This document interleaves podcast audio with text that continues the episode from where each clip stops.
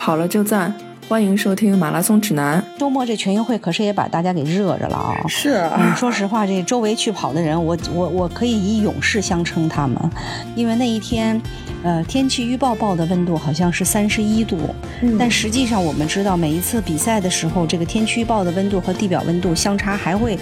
至少是五度啊，至少是在五度。那么体内的温度又会比这个地表温度要高。所以跑马这个温度高是一件特别可怕的事情。那天凡是我知道有朋友去的，我都劝他们一定要慢，一定要慢。嗯嗯，然后也看到了很多很壮烈的视频哦，就是有一个是那个选手在过终点的时候才有七百米，体力不支摔倒，摔倒又爬起来接着跑，然后又摔又爬又摔。连续摔了很多次，因为他那是有一个，他们这里头除了个人的这个冠军以外，还有团体的积分和冠军，所以他是也是，如果他自己就是到了七百米就被医生架走之类的，团体少这么一个人的分的话，这个团队就没有成绩了。嗯，所以他也是为了团队啊，无论如何也是拼到了最后。其实对于一个个人来说，还真的得得小心一点，慎重一些。但是。我听说，就是好些专业选手都热得不轻，基本上就是整个接受救治的人次，应该是在一千多人次，嗯，所以呃，其实刚才段威你说的那个四千一百多人，有可能是报名人数，因为我听说实际上参赛的人数应该没有到这个人数，嗯，所以如果在接受救治的人次在一一千多人次的话。嗯，这个比例相当的吓人了啊！所以这个比例，当然它不是人数啊，它可能一个人他会多次的多次的进去进医疗站，这个但是人次是一好像是一千二，我没有记错的话，一千二百人次的话，还是比例是挺高的。是，而且我听我那个跑去跑的朋友说，他医疗站布得很密，大概七百米一个，嗯，最后就是医疗站比水站都热闹，原因就是说。很多人要到医疗站去寻求帮助嘛，就比如说降暑的这种藿香正气水啊，然后也有人就是体力不行喝葡萄糖水儿，嗯，生理盐水儿，医疗站这些东西都有。所以后来就是因为补给站隔得比医疗站远，天实在太热了，大家实在就是难以坚持到补给站，也会去医疗站找水。嗯，整个下来就是医疗站都快成了补给站了，医疗站变得非常的热闹。嗯，所以那一天能够跑下来的人，我感觉都都真的是勇士。这三十多度的温度加地表温度都三十五度都不止了。是，之前一姐好像聊过，说那个适合 PB 的这个比赛温度是几度到几度来着？呃，国际田联给出的这个参考的半赛最佳温度是五到十五度。哦，五到十五。所以我们实际在跑的就是我自己在出国跑比赛一个特别强烈的感受，除非你去跑新加坡这种热带的比赛，嗯，但凡一些其他的比赛，包括我去的六大以及我去的布拉格，这个感受就是我早上集结的时候是要有一个小棉袄的。嗯，就是你的跑在集结的时候穿一个小棉袄，然后呢脱掉存完，呃，基本上身上就是穿。如果是个短袖，我一定是要带一个护臂，嗯，然后还要再有一件相对。如果说那个呃你没有带旧衣服，你就必须有雨披。如果说像东马呀、柏林啊，我都穿了一件旧衣服，在开跑前就是基本上快走到起点门下，能看见前面要过门了，这个时候我才脱。脱了以后，旁边全是回收旧衣服的，啪你就给它扔出去。去，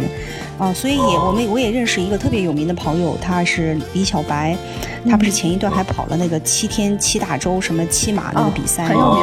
是。他特别有意思。他说他去体育馆路就买那个旧的耐克的，不是旧的啊，就是那个山寨的耐克棉服长棉服。他说五十块钱一件，他每次买十件 原因就是他出国跑马的机会特别多，他每次都要脱一件旧衣服。就不像我们那个偶尔扔一件还有的扔，当你每次要扔一件旧棉袄的时候，你就没得扔了。他整他说五十块一件，我买十件，我每次穿一件，我就是开跑前把它扔掉。所以就可以想象一下，就是呃，人家那个比赛的温度是个什么温度？你还需要一个小棉袄来保暖。的确是。如果咱们这比赛，如果这工作人员都穿一短袖在那办比赛，你说这选手还怎么跑啊？就基本上就属于非常高危的一个 高温高危的一个比赛了。嗯，我们这个国内现在马拉马拉松比赛温度都是比较高的，相对高温的这种比赛，那我们的选手应该注意些什么呢？在制定这个比赛策略的时候，哎。呀，高温的比赛，首先我觉得要慎重，就是 尽量少参加。不得已参加的话，咱们因为国内的比赛呀，为啥就是高温的多呢？两头冬天的时候啊，天气条件都不是特别好，所以办比赛，又是雾霾，又赶上什么春节，又赶上大风，又赶上没树没花的城市里，一般就不太愿意展示，啊，就会把这个比赛愿意放到春暖花开。但春暖花开，咱们的温度特点是。飙升的特别快，你像这个四月，我记得四月十五号之前还在十几度呢，嗯，这两天就三十多度了，它飙升的会非常快，三十二了啊，嗯，但但是有，所以在这个季节呢，就跑不起，就有一些比赛逐渐放到这个时候，放到这个时候，我觉得，就是如果说你要参加呢，就是对自己的目标一定要降低，千万别想着在一个高温的比赛中去 PB。嗯，这个你看波士顿去的都是精英吧？倒下多少颗？就是这种感人的故事，就我看到的同样版本的被塞到冰桶里的，我看了不下三个，就都是那种跑三小时的那种高水平选手。他觉得他没问题，真的不是你觉得你没问题能坚持到最后。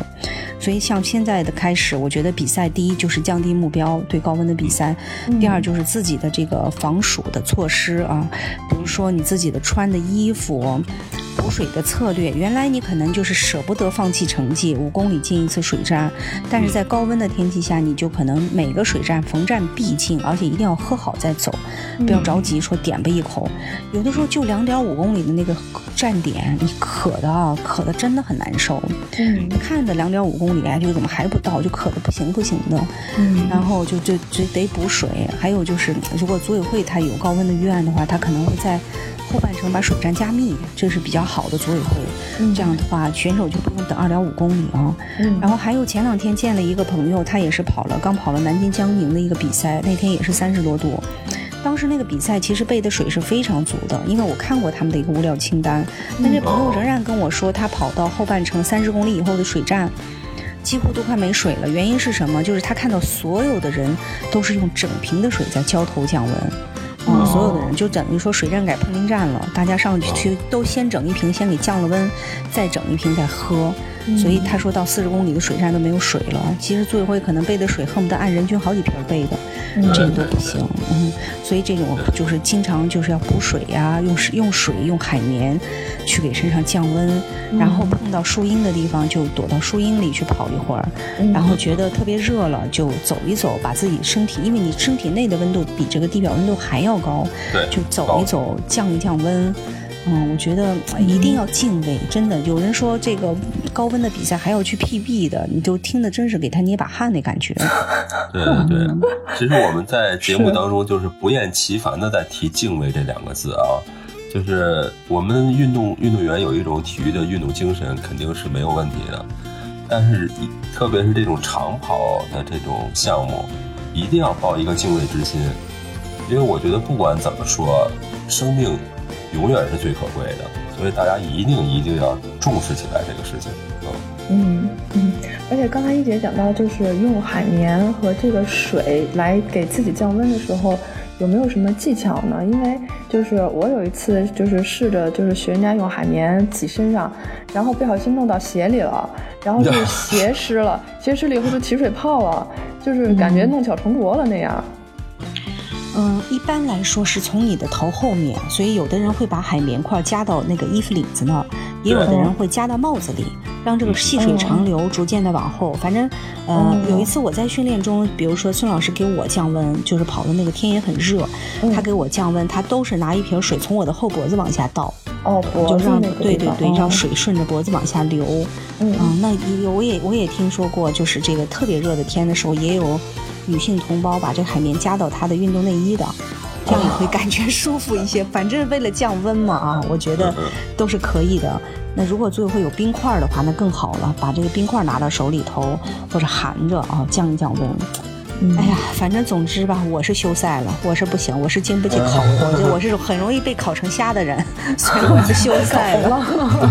感谢大家收听《马拉松指南》，在各大播客客户端搜索“马拉松指南”都可以收听。我们的主播呢也都有自己的微博，我的微博是艾特段威，喜欢阳光很好。我的微博是孙飞 runner，我的微博就是我的名字石春健。我们节目的微博、微信都是艾特马拉松指南播客，欢迎大家关注。